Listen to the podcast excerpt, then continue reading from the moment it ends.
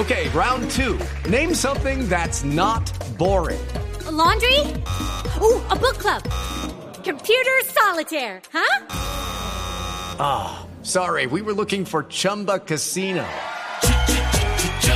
That's right. ChumbaCasino.com has over 100 casino style games. Join today and play for free for your chance to redeem some serious prizes. ChumbaCasino.com. No purchase necessary. Full prohibited by law. 18 plus terms and conditions apply. See website for details.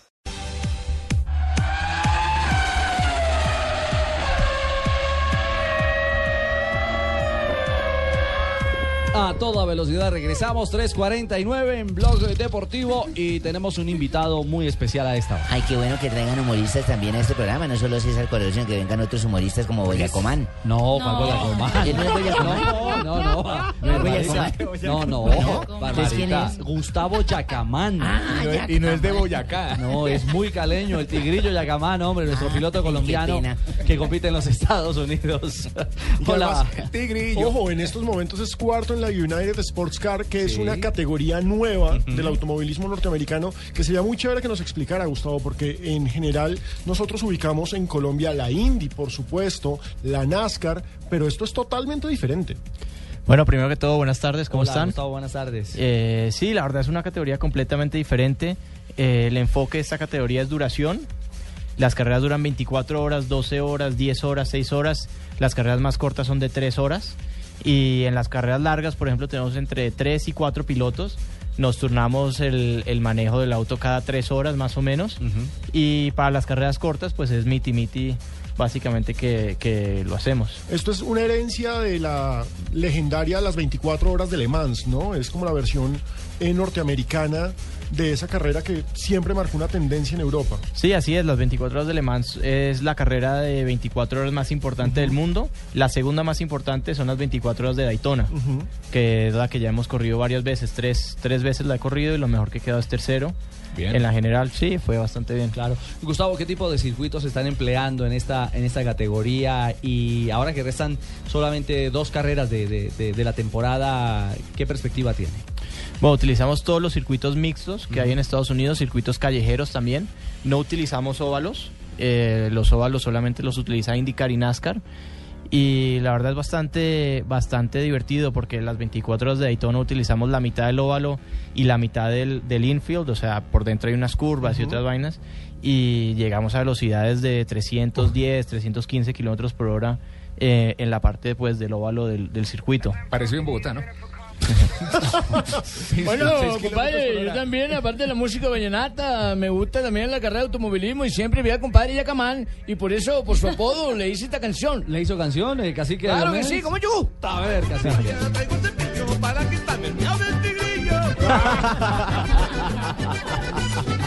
Traigo una paña, traigo un cepillo para que miau del tigrillo y Quiero bailar, pero no es correcto. Gustavo, en estas carreras de larga duración, ¿cómo se genera la rotación de pilotos? ¿En qué momento se decide quién cambia? ¿Cómo se generan esas, esos cambios de, bueno, entre usted, ahora entre usted, ahora entre usted? Bueno, depende de las carreras. Eh, en las 24 horas, más o menos sabemos quién aguanta más, quién aguanta menos. Eh, hay unos pilotos que pueden durar 3, 3 horas y media en el carro, como es mi caso. Eh, pero hay otros que como que a la hora y media ya el desempeño empieza a bajar. Entonces el equipo ya conoce esto y va haciendo la rotación eh, de mirando pues los tiempos que está haciendo ese piloto, porque también cuando tienes un piloto cansado es, es muy probable que cometa un error. Claro. Es muy y un error a las 3, 4 de la mañana te cuesta la carrera No, y, y no, no quieres hacer eso. Entonces, en esas carreras, pues es- este es el, lo que lo determina. En las carreras cortas es un poco más complicado porque tienes que ser más agresivo.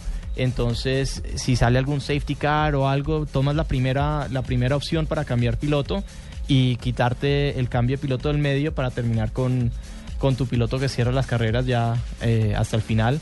Porque en el, en el cambio de piloto pueden pasar, puede pasar algo malo y puedes perder 10, 15 segundos en un momento si de pronto no encuentras una parte del cinturón o algo, pues no puedes salir de pizza hasta que no te amarren bien. ¿En cuánto tiempo generalmente un piloto hace ese relevo? Es que es muy loco. Eh, tanquear el carro se demora alrededor de 25 segundos, Sí. Uy, pero, mucho, pero eso es de cero. Entonces muchas veces sale un safety car, pero todavía nos quedan 3, 4, 5 galones en el, en el carro y tanquearlo son 20 segundos.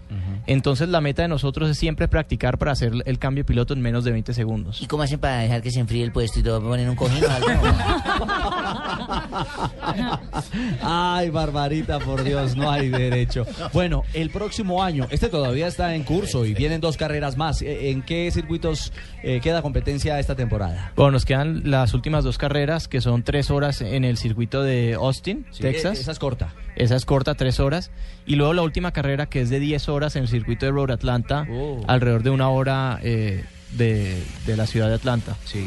Para lo que dice Gustavo, es la parte mental la que tiene que ser fuerte en durar tres horas y media o durar el mayor tiempo posible dentro de un automóvil. Sí, así es. es- el, el físico, el físico es importante porque si, si uno ya se va cansando físicamente, entonces te empieza a quitar poder mental Ajá. Claro. de estar pensando, bueno, tengo que frenar aquí eh, a- a- en el cartel de los 100 metros y tengo que acelerar apenas acaba ese tumbaperro y uno tiene, tú tienes como tus marcas en la, en la pista y tienes que estar siempre buscándolas para, para eh, como dicen en Estados Unidos, hit your marks. No sé si alguna vez han visto una carrera y pues eso lo dicen mucho en el, en el radio. Si alguien se está desconcentrando mucho, te dicen en el radio, hey, hit your marks, concéntrate. Eh, pero entonces cuando te vas cansando, empiezas a pensar, uy, me está como que doliendo el hombro, uy, ¿cuánto me falta? Todavía me faltan 45 minutos, uy, no, no, no, no, no. no. Y entonces eso te quita atención de, de, de lo que estás haciendo del manejo.